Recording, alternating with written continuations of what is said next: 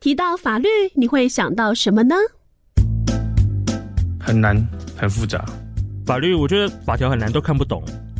感觉很硬，但是如果学会的话，可以保护自己，也可以保护家人。是的，总有人认为太过艰涩，太难懂了，甚至冷冰冰。现在，让我们从法治教育开始，与法律越来越近。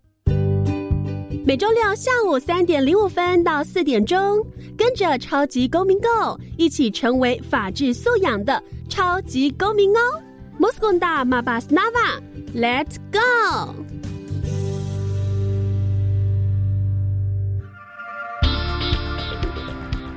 各位听众朋友，大家好，欢迎再次收听教育广播电台每周六三点零五分至四点钟超级公民购节目，我是主持人 Yuka。我们今天呢又在空中见面了，好，这个应该算是我们第三次好在空中跟大家来认识法治，让我们呢跟法律越来越近。在今天呢，你可想要先跟大家来问一个问题哦，亲爱的好朋友，你有没有听过洗钱？而你第一次听到洗钱，又是在什么样的场合呢？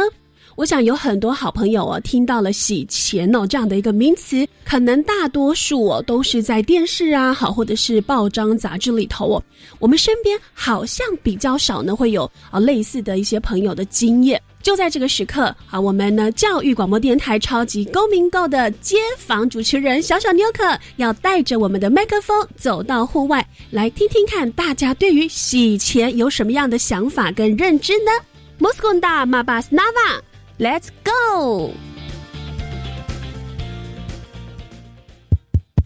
来来来，街坊走走听听。我就是人叫我菜头，今年六十五。水钱就是以前讲哦，这地下钱庄咧交易的一种方法方式。像咱这若要去出外国啦啊。咱咱这边甲因迄边拢有迄地头蛇啦，啊是银楼啊，啊就是伫遐换钱啦。比如伫咱台湾即马若要去倒一国诶汇，迄个叫汇率诶政策，啊伊即马互对方安尼一个里头，安尼换啊伫迄边诶咱诶台湾人若要转来，钱就会当摕转来。所以钱甲早期是加减有一个关系啦，因为伊讲骗的钱嘛是爱换转来啊，啊，所以爱经过这一寡迄什物钱庄啦，还是银楼老换，啊，毋再摕转来。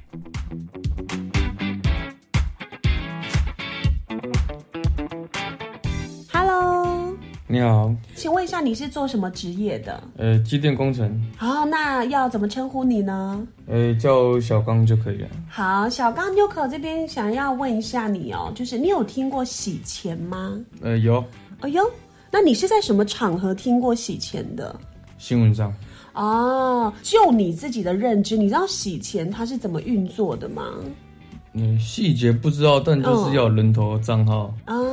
对啊，然后感觉是诈骗的钱要丢到那个人头账号，嗯，从那人头账号转出去。你知道诈骗跟洗钱是有关系的吗？步一步的每一步我不太晓得哦，但是大概就是骗的钱，然后因为诈骗集团为了拿钱嘛，他一定要用人头账号去转到他想要转的地方。嗯，对啊。好，就是你所谓的那种非法的所得啦，对不对？谢谢以上受访的所有好朋友们，有可能下一次在街访上被小小妞可访问到的会是您哦。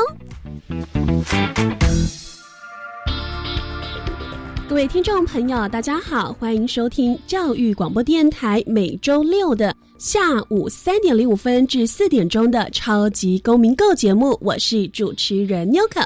每个礼拜六呢，都非常的开心，而且期待在空中跟大家见面。为的呢，就是要让一般人觉得好像冷冰冰啊，或者是呢觉得哦，好像法条好难懂的。对于一些法律的知识，我们可能好听到法律哈，就会想要离它远一点。而超级公民购的节目设立呢，就是希望用浅显易懂的方式，让好朋友们知道，其实法律跟我们真的是息息相关，而且是相对非常亲近的，在给予我们许许多多的保障哦。趁着上个礼拜有有跟听众朋友分享，你有可能非常非常喜欢看电影。那我记得在上一周，我跟大家分享到的就是我很喜欢看这种啊警匪哈，或者是呢正义好的这样子的一些电影，因为它会让人觉得你愿意努力的话，有一些事情可能看似很难改变，但是呢，在你的坚持还有呢一个人的力量虽然小，当集结了一群人的力量的时候。我们还是有可能去改变一些我们希望可以改变的事情。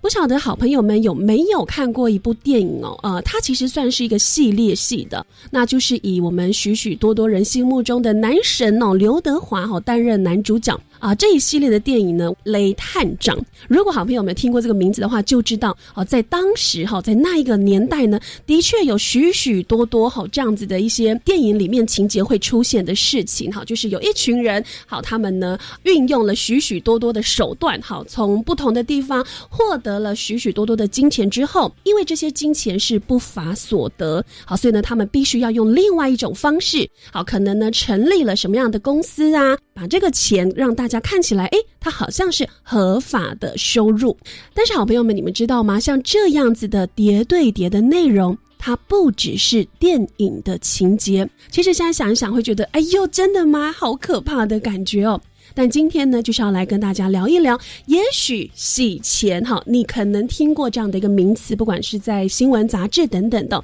但是，就像妮可刚刚提到的，很多人会觉得它离我们好远，而且它跟我们好像也没有什么关系呀。今天妮可就要跟大家来好好的认识，到底什么是洗钱？洗钱这样子的一个手法，对于我们一般普罗大众而言，又会造成什么样的影响呢？而这个时候，就一定要来欢迎今天的大来宾。来自我们行政院洗钱防治办公室资议林可凡，Hello，可凡，New 可好，各位听众朋友，大家好。是那可凡，New 可要先问一下哈，因为上一次呢，New 可也有询问我们呃上一集的来宾哈，就问他说他喜不喜欢看电影啊？我知道你们其实都很忙碌哈，这样相较之下，好像 New 可太闲了哈。就是可凡，你平常有看电影的习惯吗？有诶，其实我自己也蛮喜欢看电影的，尤其像刚才 New 可讲的一些警匪片啊。啊。那其实我本身的背景是从调查局借调到现在目前工作的地方洗钱防治办公室。是，那当初也会投入调查局这样子的一个工作，其实也是跟我从小看电影的这样子的一个类别有关。就确实我自己也蛮喜欢看一些。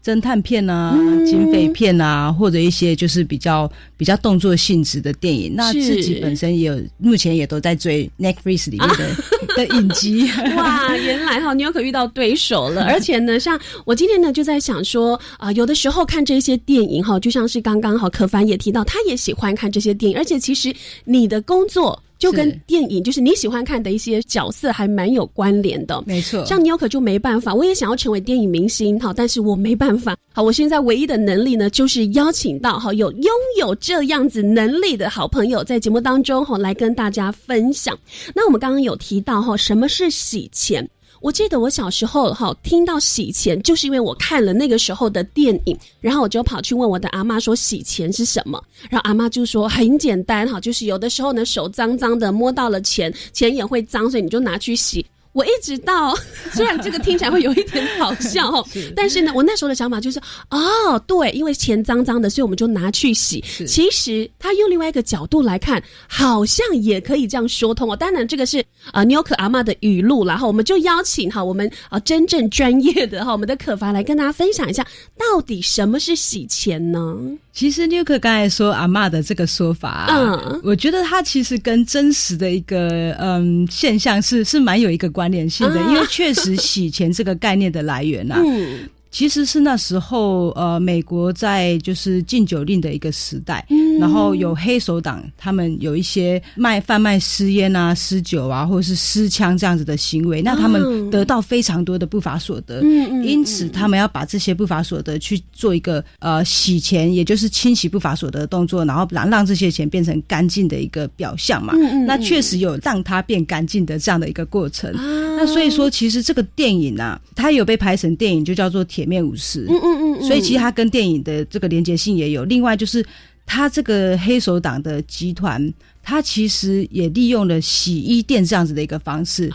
他开设洗衣店。那因为说洗衣店很长。都是它的一个营业的一个方式，它其实接受现金的一个呃比例是比较高的，嗯，因此说他可以假装说，哎。我其实这些不法所得，我就假装这些东西、这些钱，它是洗衣店的营营业收入啊。那他就会跟国税局报税之后，这些脏钱他就会变成干净的钱。那所以说，其实纽可阿妈说的也没错，真的，可能我阿妈也是间谍。喂，开玩笑啦，其实了解非常多事情，真的。所以我们刚刚也可以发现，很多人哈，就第一次听到洗钱，那也会有人听到是洗黑钱哈，就是呢刚刚提到的哈，这样一些非法所。所得哈，用一种哈其他的啊金融体系或者是银行的方式呢，好让它看似好是合法的金钱。那纽可这边就想要来请教一下可凡哈，就是这样子的一个手法哈。我们刚刚有特别提到，他可能在早期哈是呃帮派呀哈等等，他们会呃利用一些不不法的手段而取来的金钱。那这个对我们一般老百姓而言，它会造成什么样的一个危害，或者是我们特别需要去了解这件事情呢？是。其实，像如果举一个犯罪的形态来讲好了，最近比较大家比较关注的一个重点就是关于诈欺的一个问题嘛。对。那洗钱跟诈欺的部分，那那这样子的部分会有什么样的关系？诈欺其实就是洗钱的一种前置犯罪。那我就再跟大家分享一下什么是前置犯罪。前置犯罪的意思，其实就是在洗钱这个行为发生之前，它会有一个重大的犯罪行为先产生。那这个重大的犯罪行为会产生不法所得，所以说诈欺它可能就是我们这个这一边所提到的重大犯罪。那他骗过来的钱就会是不法所得。那他接下来如果他再把这些不法所得做一个清洗的动作，就可能会犯洗钱罪。所以他同时可能会犯。诈欺罪也可能再犯洗钱罪，嗯，那不只是诈欺，像毒品啊、贪污啊、内线交易啊等等都是。哦。所以其实这一些哈，看似跟我们很遥远的，其实就像是我们刚刚提到诈骗哈，近几年真的是非常的猖獗，尤其台湾哦，甚至有人去称呼为哈诈骗之岛哈。这个其实听起来会觉得哎呀好痛心哦 但是呢，我们真的就是要先了解哈，到底事情的啊前因后果是怎么样。所以呢，台湾哈就有了行政院醒前防治办公室。那我看到呢，这个资料是在一九九六年，当时呢政府就通过了洗钱防治法。那一直到二零一七年哈，就成立了中央层级的洗钱防治办公室，主要呢哈就是协调各部会以及金融机构的合作，打击洗钱等等的措施。那刚刚其实可凡有提到哈，您其实是从法务部借调哈来到我们哈啊这个行政院的洗钱防治办公室，那这边纽可就想说，一定也有很多好朋友哈，跟纽可一样，我其实第一次哈听到洗钱防治办公室跟我说这一个名词的人，他把防治拿掉了。他说纽可，你知道洗钱办公室吗？他说是行政院好下面的，我就想说 不太可能吧，可以这么明目张胆吗？后来才发现官方单位，对，好才发现少了两个字后，真的差很多。那什么是洗钱防治办公室？我们请可凡帮我们介绍一下，我们的整个办公室在做些什么？好啊，没问题，没问题。因为 New 可刚才讲的没错，就是一般民众会把这个简称啊，洗钱防治常常讲成洗钱办公室这样。那譬如说调查局洗钱防治处，也有人会讲洗钱处。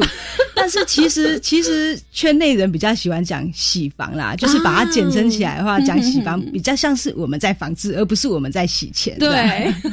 是那那回到呃 New 可原本的问题，就是洗钱防治办公室的一个角色。那没错，我们成立在呃二零一七年，那当时成立的一个背景。其实是因为我们要应应亚太防治洗钱组织，也就是对我们台湾还有呃 APG，就是亚太防治洗钱组织的英文缩写就是 APG。嗯，那 APG 它其实是针对它所属于这个组织的四十二个会员国，它会要求各个会员国之间来进行一个叫做相互评鉴的动作，就有点像是，其实像我们国内也很多有这种相互评鉴的制度，像比如说教师啊、校教师、学生、医院等等的，可能都会有类似。这样子的一个概念，就是说我这个 A 会员要派员到 B 会员去去看看你的防治洗钱还有打击资恐做的怎么样。所以在在那个时间点，其实台湾就是刚好面对到 APG 的第三轮相互评鉴。嗯那相互评鉴其实它所牵涉到的一个范围非常广，不只是公部门，也包括私部门。所以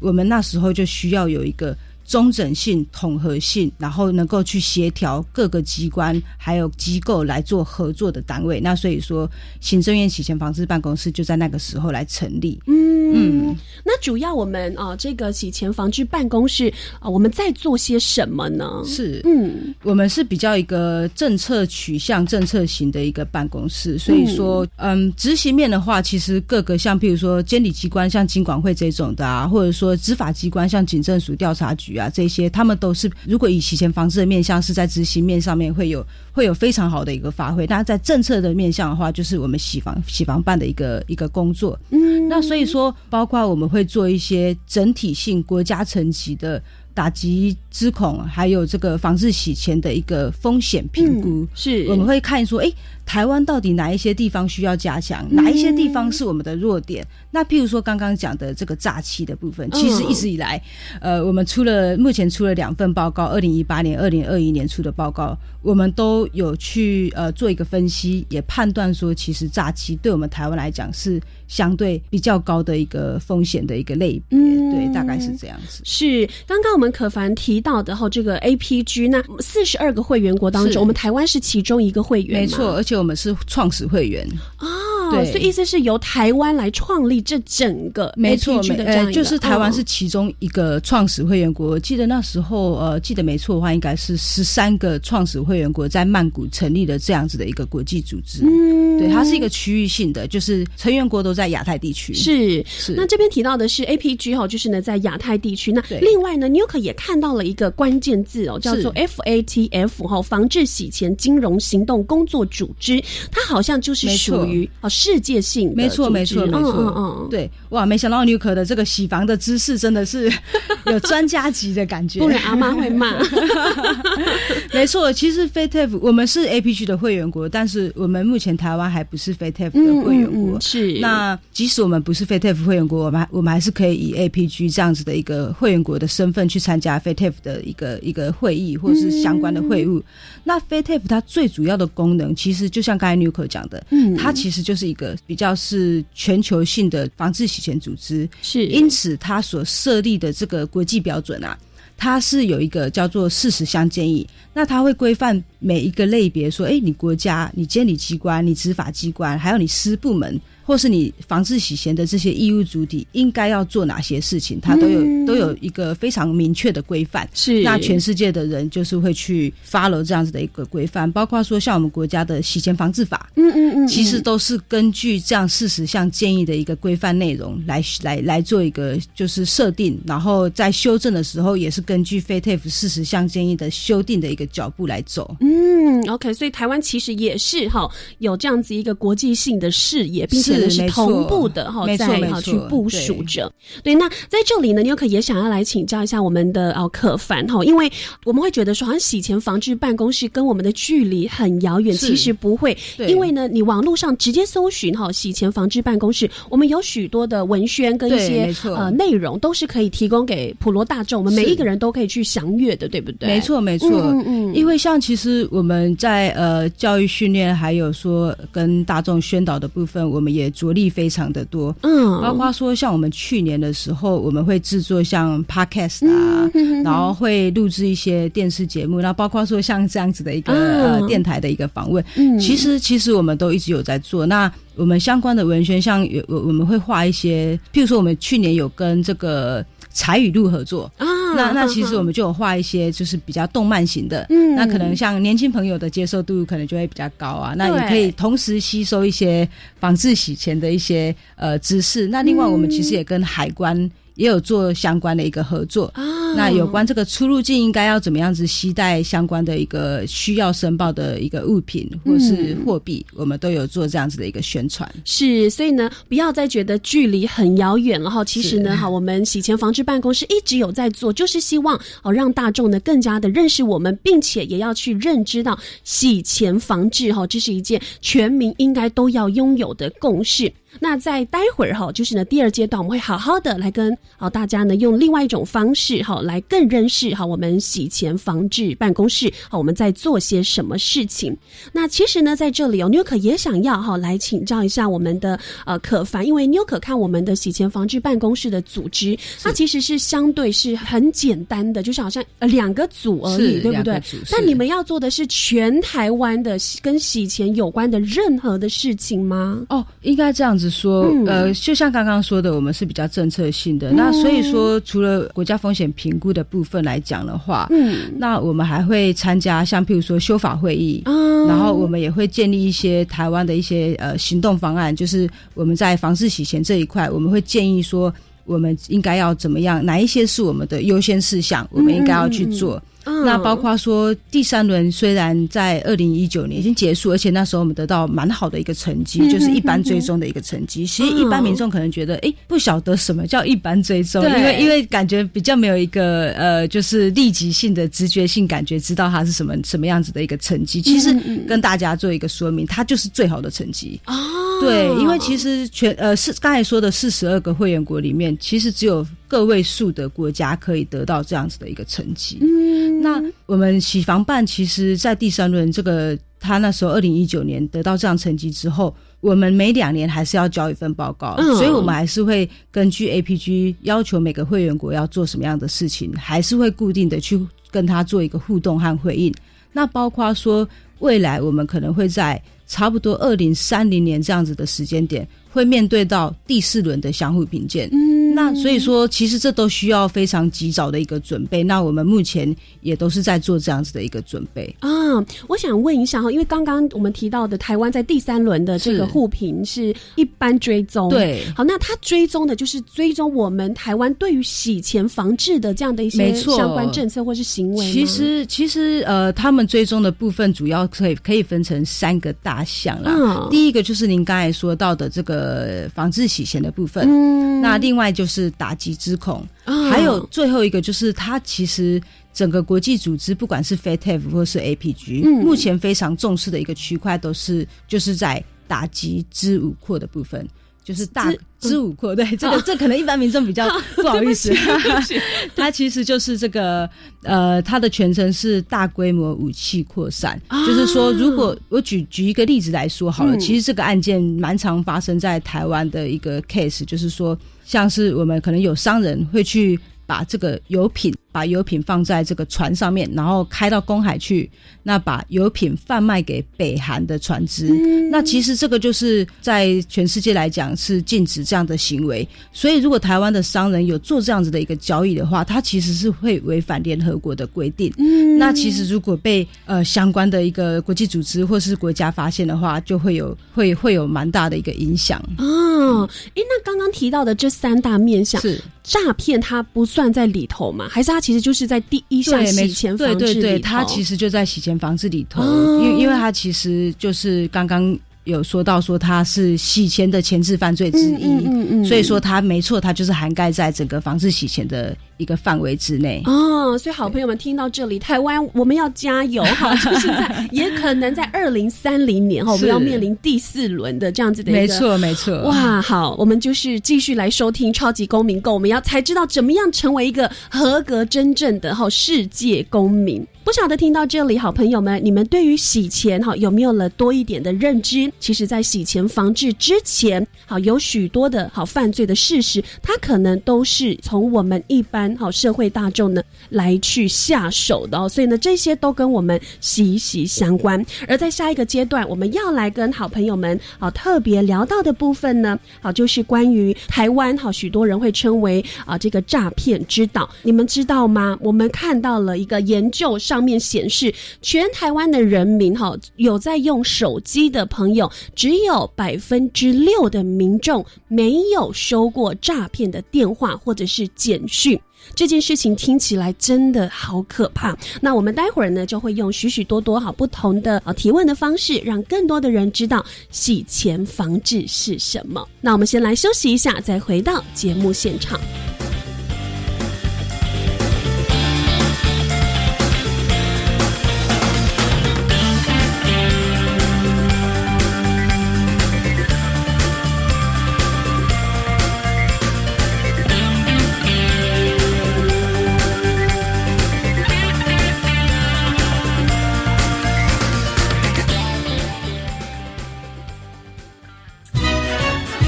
Ciao a tutti, buongiorno, sono Yalina。大家好，我是雅丽娜，欢迎大家来到空中跟我一起学意大利文。这一次我们的进阶课程内容很丰富，有意大利早餐，有怎么样买衣服，都非常的有趣。欢迎大家从一月十五号开始，每周一到每周五中午的十二点二十分，和我一起在空中说一语。什么？你参加过职前训练？我怎么不知道？其实是青年暑期社区职场体验计划啦！我跟你说，参加两年的经验，让我这社会新鲜人不仅没有菜鸟的声色，还想出了不少的好点子。哇，看来我也应该去试试青年暑期社区职场体验计划，每年提供大专院校青年学子丰富多元的职缺选择。相关资讯可以留意青年暑职场体验网哦。以上广告，教育部提供。同事有人收到一则国道通行费欠费简讯，点连结刷卡缴费，被盗刷了三万元呢。收到没有车号而且带有缴费连结的欠费简讯，千万不能点开连结。像我因为有申请电子账单，有欠费会用电子邮件通知，再也不用害怕被诈骗讯息干扰哦。慎防通行费诈骗，请小心申办 ETC 电子账单，免受诈骗讯息干扰。详情可洽客服专线零二七七一六一九九八了解。以上广告由高工举提供。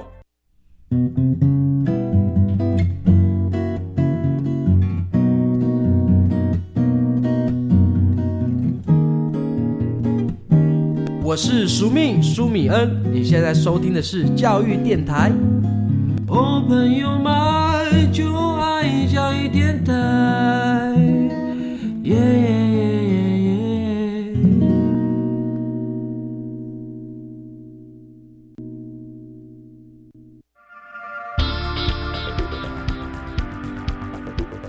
好朋友们，再次收听国立教育广播电台，每周六下午三点零五分至四点钟《超级公民购》节目，我是主持人 n 可。今天呢，邀请到的大来宾是来自我们行政院洗钱防治办公室资议林可凡。Hello，可凡，牛可好，各位听众朋友，大家好。好的，我们可凡哈很可爱。刚刚呢，在听歌的时候都不专心，哈，一直想要跟牛可分享哈，他最近呢很有感的哈这个影集。有的时候哈，我们其实可以透过哈，比如说阅读也好，或者是听音乐，好像啊，妞可身边有许多啊喜欢饶舌的这些朋友们，他们就说，其实当初饶舌音乐哈，它会被发现，好，就是因为有许许多多当时的年轻人用歌唱的方式，好来把他们的一些对社会的感受啊，或者是当时很重要的一些事情，他们不能用说的，所以他们就用唱的来表达。而其实呢，我们今天呢，在开场的时候跟大家来分享到了许许多多的一些电影，而其实呢，我们也能够透过看影片。哦，来去认识一些不同的啊主题，好，或者是不同的议题。那柯凡，我今天就给你一个小小的机会，分享一下，对，来分享一下这个影集哈是哪一部，然后它主要在说些什么？为什么在今天的洗钱防治的部分，你一定要跟大家来分享？对，真的真的很想要跟大家分享。就是其实我这边想要推荐大家，如果对这个议题就是洗钱防治有有兴趣的话，嗯，两个两个影集跟大家做说明，一个就是。Breaking Bad，Breaking Bad，它中文是翻译成《绝命毒师》啊。嗯，那另一个就是《黑钱圣地》。是，对，其实它这两个在 Netflix 上面都有，都有，现在都还有在播放当中。嗯，那其实它为什么说这两个影集值得推荐呢？因为其实它这两个都是跟毒品。就是贩卖毒品或是毒枭集团有关系。嗯，那这两部影集的内容都涵盖非常非常多这个洗钱的手法，嗯，包含说，呃，像这个绝命毒师啊，他原本是一个就是高中的化学老师，嗯，那因缘际会，他走上了这个制毒之路，结果他一下子赚了非常非常多钱，他都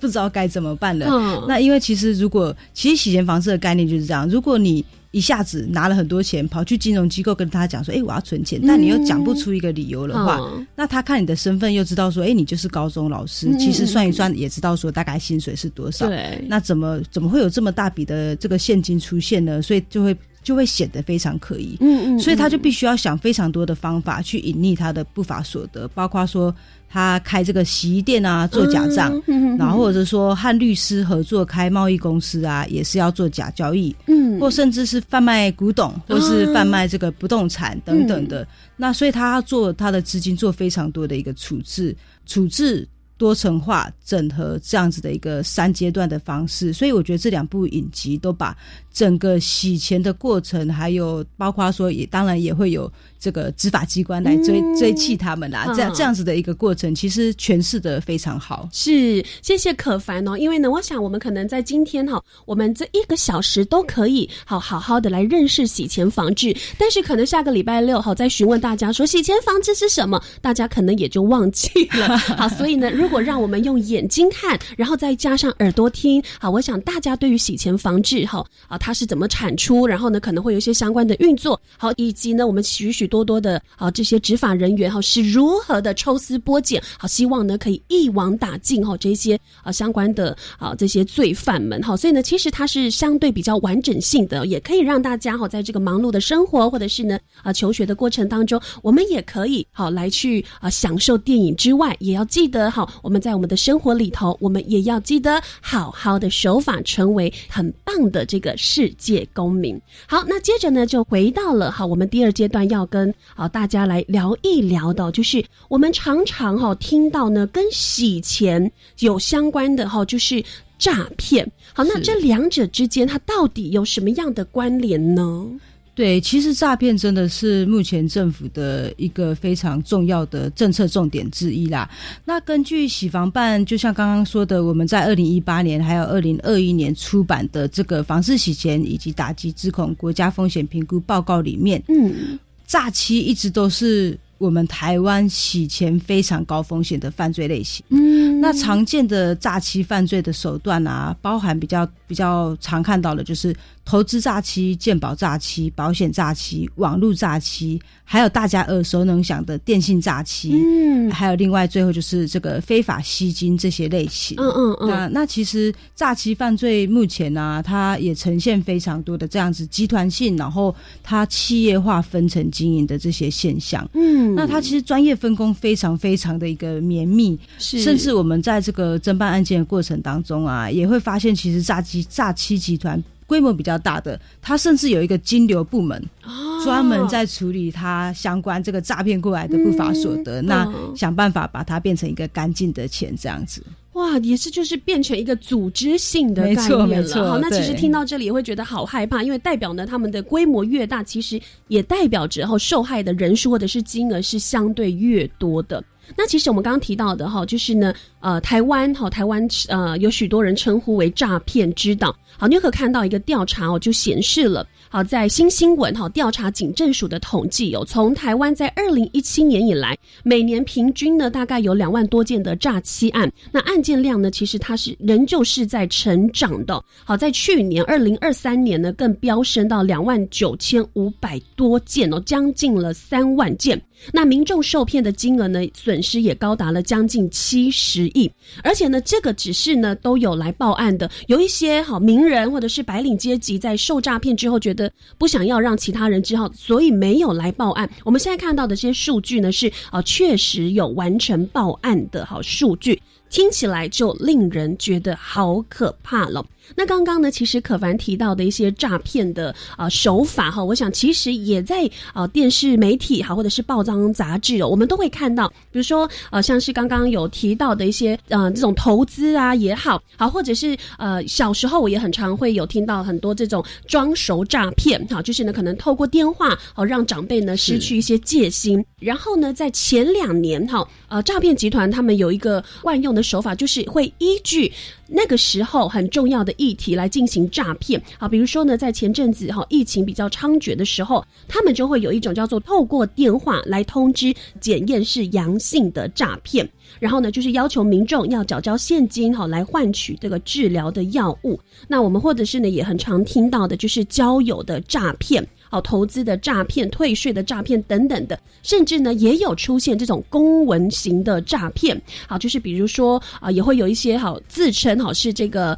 啊执法单位的这样子的一个电话诈骗，其实这些诈骗手段呢非常多样化。那其实呢还有许许多多的诈骗，我们可能哈也都有听过。而这些诈骗的手段呢，它可能就是日新月异，而且呢啊这些手段也都是层出不穷的。那我们在这里呢也要想要请哈可凡来跟我们分享一下，因为其实可凡在啊进入到我们这个洗钱防治办公室之前哈是在法务部调查局哈任职的。那所以呢可能对于哦非法吸金这个部分哈也曾经有一些涉猎。那主要我们当时的这个非法吸金，它的对象会是个人为主，还是它是会以一个组织、一个单位？是因为其实呃，他们设定他们的这个想要骗取的民众的这样子的一个群体的时候。它其实大部分都是一个拉一个那种感觉，就是有点像我们传统概念上的一个老鼠会那种那那种那种样子。那其实它这个非法吸金有一个比较典型的一个说法，就叫做庞氏骗局。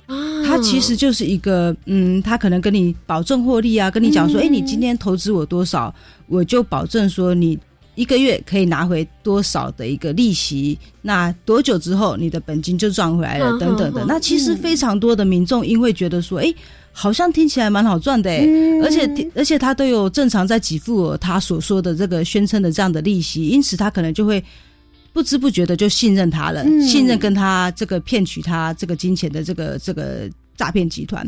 那他甚至会把他得到的这个利息再投进去，当做他的本金，继续投资他所宣称的这样子的一个方案。那其实，如果你遇到这样子的一个典型庞氏骗局，保证获利这样子的一个方式的话，都要特别的小心，因为他其实非常容易，就是有一天。他就给付不出来，他就是等于说他在抓最后一只老鼠。嗯，那他最后一只老鼠抓到之后，他倒了，他卷款跑走了。其实非常非常多的被害人都是血本无归的。嗯，对对对，是。那其实呢，我们刚刚提到的诈欺案件哦，那它会有许许多多好衍生出来的一些犯罪问题。那我们有时候呢，也会在啊这个新闻媒体看到会有这个人头账户的问题。是。那有些人呢，他可能啊是。知情的那有些人呢，他可能是完全不晓得哈，他可能是收到警方的通知才知道哦，我的账户竟然是成为警示账户，然后呢，我已经被人家利用了。那我们也知道呢，在去年五月哈，三读通过了洗钱防治的修正案，明定呢，好就是任何人在没有正当理由之下，不可以将你的账户。跟账号交付提供给他人使用，那如果呢你变卖账户的是账号的话，最重可处三年的有期徒刑。好，那这边就想要来请教一下可凡哦，呃，当时哈会有这样子的一个修法呃，是啊，就是是遇到了什么样的一个状况？那它对我们一般啊民众而言是呃更加有保障的吗？是，呃，这个问题其实很好，就是我们当初为什么会修正这样子的呃一个洗钱防治法的一个条文，是因因为说，也是一方面是为了要配合我们政府的打诈的一个政策啦。嗯，那因为诈骗的一个犯罪行为实在太猖獗了。那其实做人头的，尤其是现在青少年可能投入做人头这样子的一个行为，也也是越来越多。因此说，在现行的法律的一个框架下。比较难去对他做定罪，或者是说他的这个罚则可能比例上不是这么的一个符合大家的期待的时候，嗯，才会把这个我们所谓十五条之一的收不手这样的行为，或者是说十五条之二我们没有正当的理由去提供其他人来使用自己的账户这样子的一个条文和罪名，才会把它纳入在洗钱防治法里面，嗯。嗯，对，当时候是有这样子的一个背景。是，那其实呢，我们也可以看到，我在近几年哈，有许多的这个高中生哈，或者是大学生，就是有些学生哦，他在呃暑期或者是寒假的时候，都会有不同好类型的攻读哈，就是呢让他可以去赚取一些学费或者是生活费。而在最近呢，就发现了好，就有人哈利用学生好想要来赚取哈这些啊费用的时候呢，好有这样子的一个所谓的当车手。那甚至呢，好在新闻里头还有提到哦，啊，在这个打诈的专案呢，查获了四十三名的诈骗车手，其中呢，竟然有十三人哈都是未成年，最年轻的呢，甚至只有哈十四岁。是。那在几年前呢，也有一所高中的夜间部哈，有学生呢是半数以上哈，这个某一班的学生半数以上呢都有曾经当过车手的这样的一个经历哦。那的确哈，有许多的学生因为家境呢是有打工的需求。那如果哈，我们发现未成年好，或者是啊成年人他被抓到是诈骗车手的话，他是需要负担什么样的法律责任呢？是，那先跟大家分享一下未成年的部分。那依据《少年事件处理法》第二十七条的规范啊。如果是犯罪轻本刑在五年以上有期徒刑的十二岁到十八岁的少年，那就会以少年刑事案件的流程来处理这个案件。嗯，那所以说车手的案件啊，因为它的最高的刑度是七年，所以少年法院通常就会以少年刑事案件来处理这样子的少年车手案。嗯，那如果说。有抓到少年车手，通常就会移送到少年法庭。嗯，那所以说有可能的一个结果是会送感化教育的一个处所来施以感化教育。是，其实我是觉得说，呃，也也在这边趁这个机会呼吁说，呃，就是学生们啊，如果说有遇到。这样子的一个打工机会，但这个可能他们都是用非常漂亮的话术，或者说比较合法的一个表象来骗取大家来做这样子的一个工作。那如果就是发现说，哎，好像这个要求怪怪的，自己有一个疑虑，或者说他叫请你交付什么样子的，只要是跟金融账户这个，呃，你觉得说不应该是你要去处理。那又叫你去处理的，就是可能说给你一大堆的存折，或者是说请你交出你的存折，这些都要非常非常的小心。只要是跟银行账户连接在一起的一个。打工内容你都要特别小心。嗯，那是建议说大家如果有疑虑，可以去请教身边的朋友或是长辈啊、老师啊、家长等等都可以。是，嗯，那所以在这里也呼吁哈，就是呢啊，我们知道有许多的听众哈，我们本身可能是学校的老师哈，或者是呢我们本身就是家长。那有的时候可能孩子不太了解哈，其实这样子的一些呃诈骗的事件呢，就在我们的生活当中可能会出现。好，所以我们可能哈也可以呢利用在校园的时间，好或者是我们的亲子时间呢，啊用比较轻松的方式哈来啊告诉孩子，如果呢他在打工的这样的一个面试的过程哈，或者是打工的过程，他发现了有一些啊奇怪的地方，那当然这个就是我们的老师哈跟我们的。啊，家长们要特别注意，我们可能也要帮孩子去做一些规划哦，就是让他去区分什么样的打工行为，他有可能是构成犯罪的，即使他是在不知情的状况之下哦。好，那再来呢，就是也要好让孩子有对于啊这种犯罪的打工行为哈是要有一定的敏感度哦。好，那刚刚我们主要是针对未成年的部分，那如果是成年人的话，嗯嗯嗯，对，成年的部分的话，其实现在很多人都还以为说车手的这个定罪率不高，嗯，但是。事实上，这个部分因为现在整个国家的打诈政策，还有防治洗钱的意识都有在提高，嗯，所以现在在车手的定罪率的部分，在法院都有慢慢的在改善，这个定罪率都有在提升。嗯，那所以说，法院的也曾经有一个判决说，不论这个车手他在诈骗集团中担任什么样子的角色，都不能改变车手他确实有去帮忙诈骗集团来领到赃款的事实。嗯嗯嗯，所以他就认为车手。确实属于参与犯罪组织的行为，那可以处六个月到五年的有期徒刑。那另外特别要补充的是，法院在认定这个诈骗车手的时候啊，他是用诈欺的罪数来算的，所以他会依照你的提领次数来计算。白话来说，就是你去领一次。可能就会罚一次，领十次就会罚十次，所以说这也造成车手这样子的犯罪行为容易成立多个加重诈欺罪。嗯，所以他的就是这种犯罪行为跟法则，它是会累加的。没错，是。嗯，所以在这里要提醒所有的好朋友，不管你是未成年好还是成年人，因为我们也有好看到许许多多的这个呃案件当中，其实这些成年人他也是无心的哈，但是呢，因为就像是刚刚可凡提到的，他也啊参与了哈这样子的一个犯。犯罪的组织，所以即使他不知情，或者是这个工作并不是他原本要做的内容，好，但是呢，他完成了这样的一个啊行为的时候呢，他就构成诈欺了。好，那所以哈，不只是大朋友和小朋友，我们对于自身的权益，还有呢，我们对于觉得好像有一点点犯罪的味道的这样的一个敏感，也许在生活当中，我们就要随时的养成，包含好在每周六来收听超级公民购，也可以好提升大众呢对于法律的一些素养。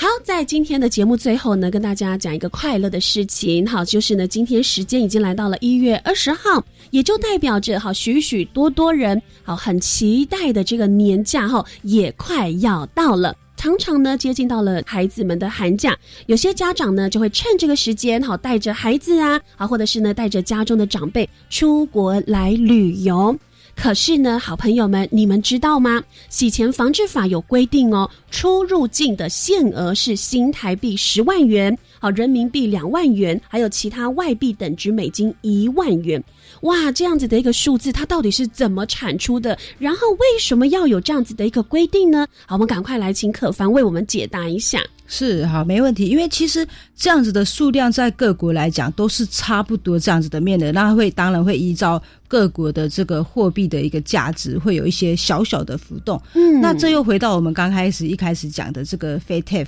就是其实大家这样子的一个规范会有这样子一个数字和门槛的产生，就是根据 FATF 的一个相关的一个规范内容，他希望说，哎，其实各国都可以遵守这样子的一个。呃，就是申报的门槛。那因此，民众就是世界上各国的公民，在各国之间就是做一个旅行的时候，都会遇到这样的门槛。那这样子，其实我们就可以好好的来做好我们的防治洗钱，不会说哪一个国家没有遵守这样子的一个规范，那那个国家可能就变成形成一个防治洗钱的一个漏洞。那是有这样子的一个缘由存在哦。所以一开始这样子的一个呃法条的设立哈，就是为了让大家可能因为在台湾啊，我们去存这样子一个大笔的金额，好，可能就会相对因为大家的这个呃洗钱防治的意识比较高啊，所以可能就会哎面临到你会被呃询问啊等等的部分，所以我们可能会哎透过这样子的一个我们带很多的钱哈到不同的国家哈，然后呢去做存钱的动作，是为了就是一开始要有这样子的一个防治，没错，也是怕说带那么多外币啊，或是现金，甚至是本。国货币都一样，那你也有可能是变成是人体走私货币这样子，或是运利用你人体来。来这个洗钱，可能可能会有这样子的行为，所以才有这样的规范。哈，对。但是呢，像纽可身边呢，就有一些长辈哈，他们的想法就是他们不太喜欢使用信用卡，对，他们会觉得，哎，你在出国哈，你你直接缴现金，就是给现金，然后买你喜欢的东西，很有安全感，对，很有安全感。所以他们对于这种会觉得说，为什么一定要规定？我 我存那么久的钱，我退休金我要怎么花，我高兴哈，是。没有这样子哈，他可能就是会习惯带比较哦，就是高的金额出国去玩。那如果真的长辈或者是我们自己不小心带了超过新台币的限额十万元的话，那我们是真的马上就会充公吗？哦，没有，因为其实它会分个两个层次的，就是所以说还是跟你有没有申报有关系。如果你是没有申报，或者是你是不实的申报，是那海关对于超过的部分就会把你来没入。然后会处以罚款，例如说，你如果新台币像现在只能贷十万块，嗯，那你贷一百万，结果你没有去做申报，海关就会没入这个超过的九十万。啊。那所以说，如果不小心在出门的时候，已经在机场的路上了，那发现说自己有超原来这么多债，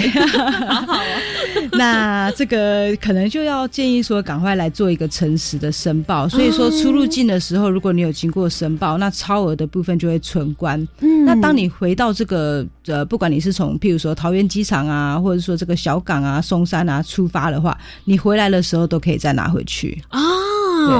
那因为刚刚提到的是这个呃新台币的部分，是所以包含可能我们带呃就是其他都都一样，对对对，它所以包含珠宝这些也都是要经没错没错，也都是要申报。像如果是非自用的贵金属，然后钻石、珠宝、黄金啊，黄金是另外算的。那如果是贵金属的部分呢，其实它就是。等值新台币五十万元以上就要申报了。那黄金的话是等值两万美元，这个部分是美元，嗯嗯，就要就要做一个申报。哦，所以好朋友们哈，这边就知道了哈，全世界的哈都我们都一起哈来进行这个洗钱的防治，所以每一个国家我们都非常非常的重要。那当然，如果你有真的这个实际的需求，那我们在出入境的时候一定要诚实的申报哈。那就像刚刚可凡提到了，那之后呢，我们从任何的国家回到了台湾。回到了我们自己的国家之后，这一些原本属于我们的钱，我们就可以安心的拿回家了。好，但是你要做的事情就是要诚实的申报。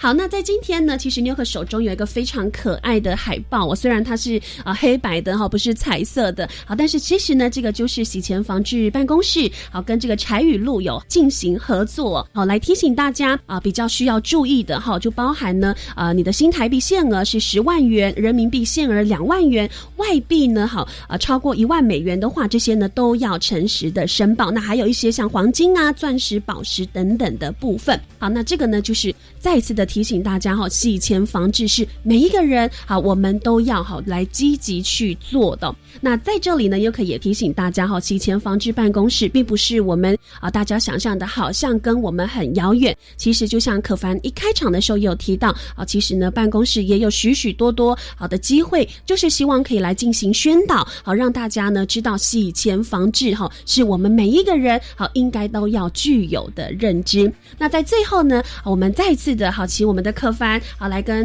啊大家来这个呼吁哈，就是呢关于洗钱防治，好，我们可以怎么样落实在我们的生活当中呢？嗯。其实刚刚 Nuko 有提到一个点，我觉得蛮有趣的，就是说，其实犯罪集团他们的一个犯罪的行为啊，还有他们的一个手法，其实真的是日新月异。嗯，像我们自己在去参加这个相关防止洗钱的一个测验的时候，还有证照的考试的时候，都发现说，哎，奇怪，怎么同一个考场旁边有那种穿着短裤，然后刺龙刺凤的一个，看起来也不像是金融从业人员，也不像是公部门的。那其实。这要讲的就是说，犯罪集团他们也知道要考证照，他们也知道要学习，所以说这个就告诉我们，犯罪集团都在精进他们自己的一个这个本职学能的时候，当然我们民众一定也要注意说，我们会不会被他们这样子的一个新兴的手法。所骗了，嗯，或者是所所利用了，所以我们也是再次呼吁大家要听超级公民购，可以学习最新的一些法律知识啊，然后洗钱防治知识啊，可以来保护自己。就希望大家都可以就是落实到自己生活的每一天。是，又可真的哈听到了我们刚刚可凡的分享哈，非常非常的有感。好，这些想要骗我们的钱的人都这么努力的在学习，好朋友们，我们更要好好的努力来学习。其实现在呃，我们包含公部门哈，也包含我们教育电台，我们也有许许多多的节目，就是希望可以让大家在收听、在收看的时候，或者是在阅读呢，都能够天天在学习，好好的来装备自。自成为真正的世界公民。再次谢谢我们今天的大来宾，行政院洗钱防治办公室的资议林可凡，谢谢可凡，谢谢林可，谢谢各位听众，谢谢。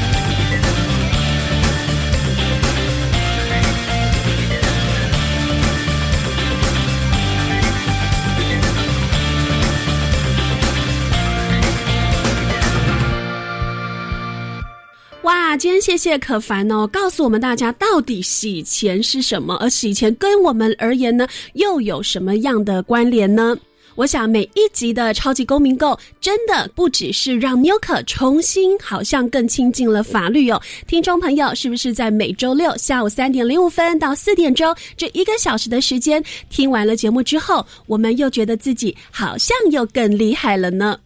在下个礼拜，我们邀请到的呢是崔妈妈基金会法律服务组的组长哦，曹小云组长要来到节目当中，跟大家来分享在校园中哦，尤其是学生以及家长，我们可能会面临到孩子或者是我们本身要租屋的问题。而在租屋当中，不晓得好朋友们有没有听过？其实我们所谓的租约，它正式的名称叫做住宅租赁定型化契约。哎呦，听起来是不是好长哦？而且在里头其实还有一些应记载以及不得记载的事项哦。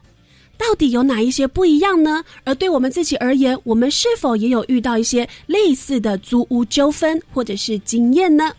下个礼拜六的下午三点零五分，我们一样约定好喽。在教育广播电台一起来享受超级公民购节目。我是主持人妞可，下个礼拜见了，吴妮娜，拜拜。podcast.